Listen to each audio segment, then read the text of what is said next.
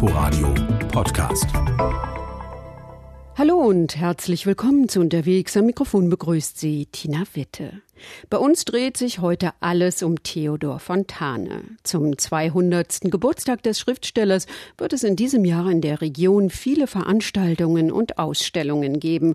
Und man kann sich natürlich auch aufmachen und so, wie Fontane in seinen Wanderungen durch die Mark Brandenburg, unterwegs sein. Zum Beispiel in Neuruppin. Ruppin hat eine schöne Lage. Seegärten und der sogenannte Wall schließen es ein. Nach dem großen Feuer, das nur zwei Stückchen am Ost- und Westrande übrig ließ, als wären von einem runden Brote die beiden Kanten übrig geblieben, wurde die Stadt in einer Art Residenzstil wieder aufgebaut. Lange, breite Straßen durchschneiden sie, nur unterbrochen durch stattliche Plätze, auf deren Areale unsere Vorvordern selbst wieder kleine Städte gebaut haben würden. Für eine reiche Residenz voll hoher Häuser und Paläste, voll Leben und Verkehr mag solche raumverschwendende Anlage die empfehlenswerteste sein. Für eine kleine Provinzialstadt aber ist sie bedenklich. Sie gleicht einem auf Auswuchs gemachten großen Staatsrock, in dem sich der Betreffende, weil er von Natur klein ist, nie hineinwachsen kann. Dadurch entsteht eine Öde und Leere, die zuletzt den Eindruck der Langenweile macht. Mit Zitaten von Fontane führt der Berliner Schauspieler Alexander Bandilla sehr unterhaltsam literarisch interessierte Menschen durch die Geburtsstadt des Autors. Vor der Löwenapotheke in der Karl-Marx-Straße 84 macht er Halt. Dort wurde Fontane im Dezember 1819 geboren und es ist auch heute noch eine Apotheke. Seine Mutter eine sehr, sehr strenge und pragmatische Frau, in diese Strenge und in diesen Pragmatismus getrieben, durch den, ich sag's mal, Lachs, durch den Lachsen Vater. Der kauft das Ding hier für ein Butterbrot und macht einen großen Maxe, um es mal so bisschen berlinisch zu sagen einfach, und verspielt sein kleines Vermögen. Also auch das, was er hier gut als Jahreseinnahme jeweils hat, er gibt immer mehr aus, als er einnimmt. Und das führt dazu, dass sie 1819 ist er hier geboren, 1826 ziehen sie hier aus dem Haus aus. Er muss es verkaufen, das Geschäft, und sie gehen nach Swinemünde. Und dieser Vater allerdings hat ihm durch das ständige Erzählen von historischen Anekdoten, das wurde zum, zum Anhub für das Interesse an der Geschichte, die Fontane sehr, sehr früh ausgeprägt hat. Es ist der eigentliche Bilder, der eigentliche Lehrer für Fontane. Und in dem Hause wurde immer viel gelesen. Und das haben Vater und Mutter beide getan. Und das ist sozusagen die Urwurzel für den späteren Schreiber, der die also so viel Kraft in sich spürt, dass er sagt, nee, mit Apothekerei kann ich hier und will ich mein Leben nicht verbringen. Ich will anders in der Welt und auf die Welt gucken und äh, in ihr mich anders bewegen als an einem solchen Ort in dieser Weise, die ein Apotheker da sozusagen vorprogrammiert hat. Fontane ist immer mal wieder in seine Geburtsstadt zurückgekehrt und er muss auch zum Gymnasium über den üppigen Schulplatz mitten in der Neuruppiner Altstadt gelaufen sein, nicht weit entfernt von der Löwenapotheke. Unter den wenigstens durch Ausdehnung hervorragenden Gebäuden der Stadt nimmt das Gymnasium den ersten Rang ein. Es wurde nach dem Brande von 1787 auf einem Platzviereck errichtet, auf dem wenigstens drei Kölner Dome hätten stehen können und empfing die Inschrift, die ich diesem Kapitel vorgesetzt habe, Civibus Eve Futuri, zu Deutsch den Bürgern künftiger Zeiten. In seinen frühen Jugendjahren besuchte Fontane das Gymnasium eine Zeit lang und muss es in guter Erinnerung behalten haben. Denn später sparte er im ersten Band seiner Wanderungen nicht mit Lob für Schule und Lehrer. Hier hatte der Wilde sein Refugium. Hier fühlte der an der bekannten Klippe Gescheiterte wieder Hoffnung und sah das Rettungsboot vom Lande stoßen mancher schon dem Untergehen nahe. Hier ist der durch liebevoll zugeworfene Schwimmgürtel sich selbst und dem Staate erhalten geblieben. Und jetzt hören Sie mal. Und Gott sei Dank, so füge ich in meiner Vorliebe für alle diese Anstalten von der milderen Observanz hinzu. Sie sind meines Erachtens ein notwendiger Ausgleich für den andernorts geübten Rigorismus, denn ich bekämpfe den Satz und werde ihn bis zum letzten Lebenshauche bekämpfen, dass der Normalabiturient oder der durch sieben Examina gegangene Patentpreuße die Blüte der Menschheit repräsentiere.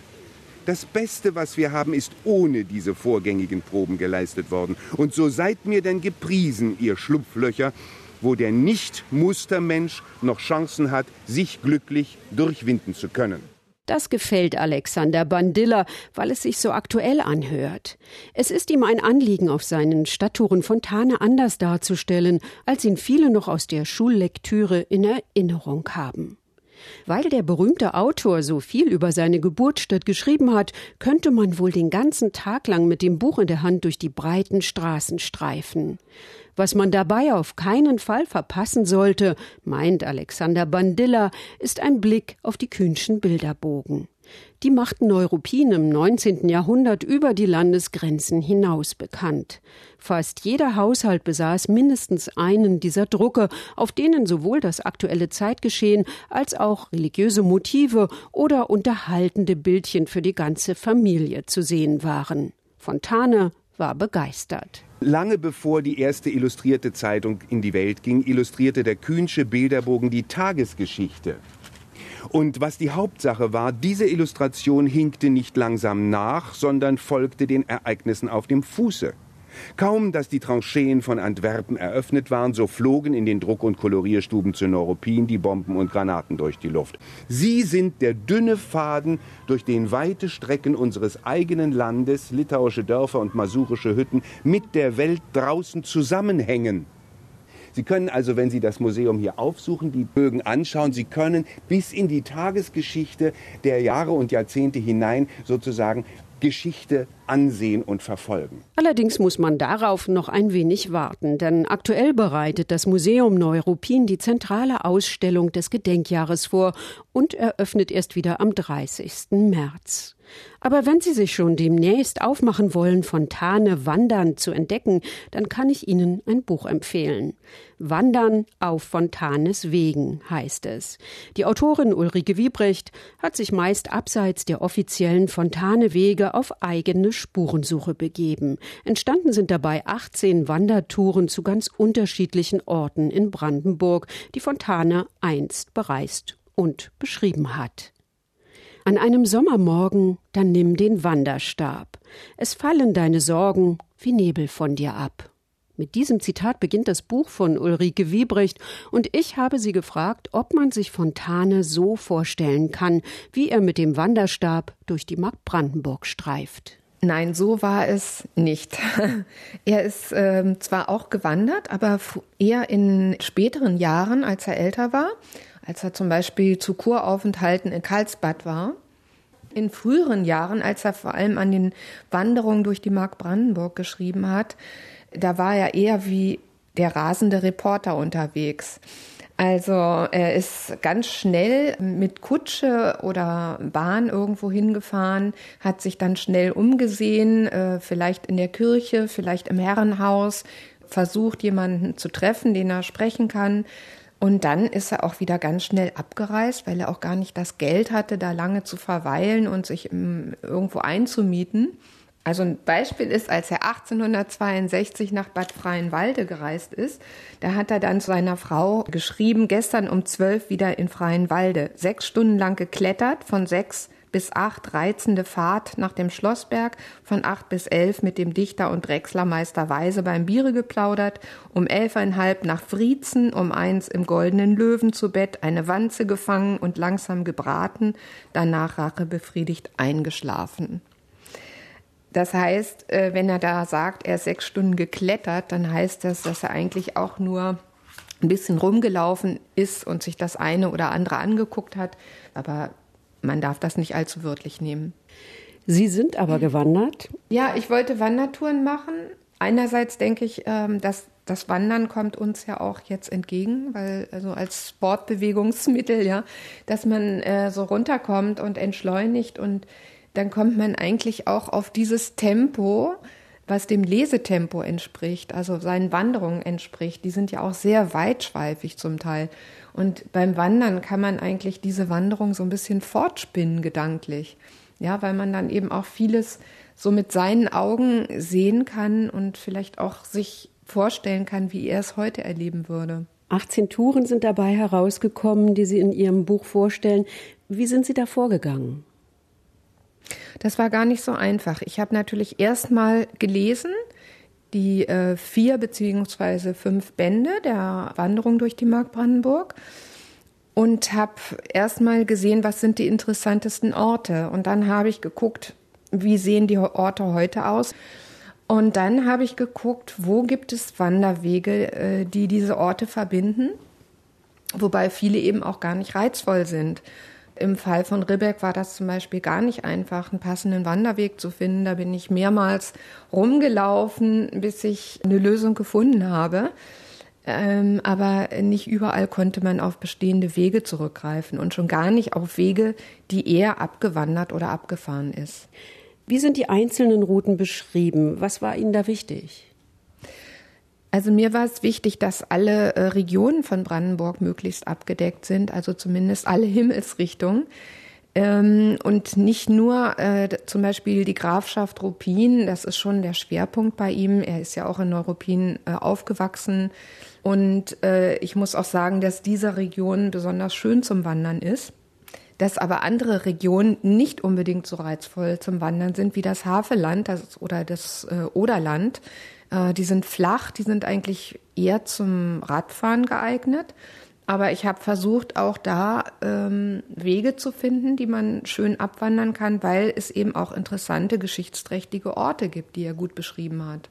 Ich gebe schon äh, genaue Bewegbeschreibungen. Ich gebe die Kilometerzahl an, die Gehzeit, wobei das eine ungefähre Angabe ist, weil man sich ja unterwegs immer wieder mal aufhält, irgendwo etwas genauer anguckt.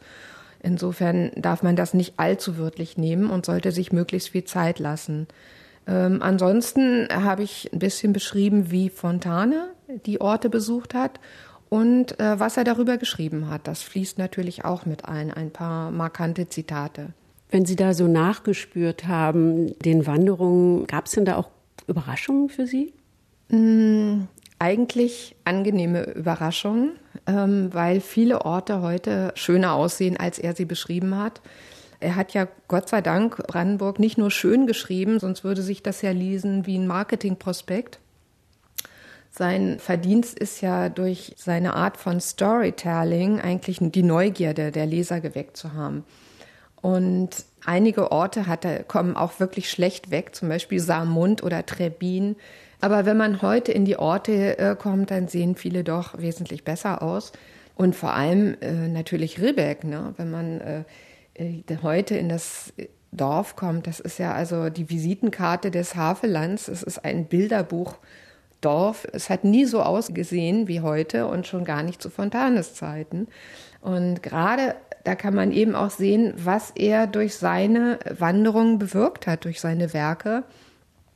Er hat also in einigen Orten einen wahren Touristenboom ausgelöst und auch am Stechlinsee oder im Schenkenländchen in Teupitz, wo eine meiner Wanderungen hinführt, ähm, da sind dann Millionen von Besuchern, glaube ich, jetzt schon äh, im Laufe der Zeit auf seinen Spuren gewandelt. Und dadurch hat sich da eben auch sehr viel verändert und auch eben in Ribbeck. Gibt es für Sie eine Lieblingstour?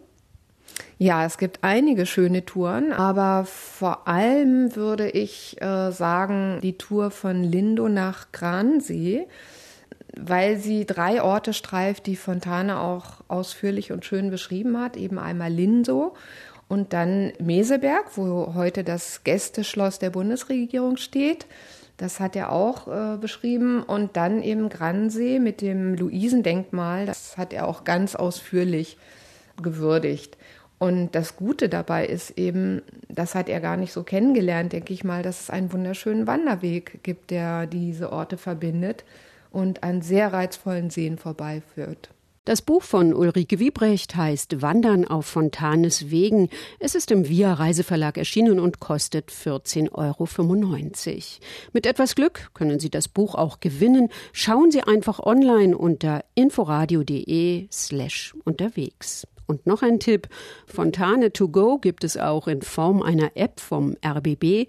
Damit kann man in Berlin und Brandenburg auf den Spuren Fontanes wandeln und viele Veranstaltungen zum Jubiläumsjahr sind dort verlinkt. Sie ist kostenlos in allen App Stores erhältlich. Danke fürs Zuhören. Im Studio verabschiedet sich Tina Witte. Inforadio Podcast.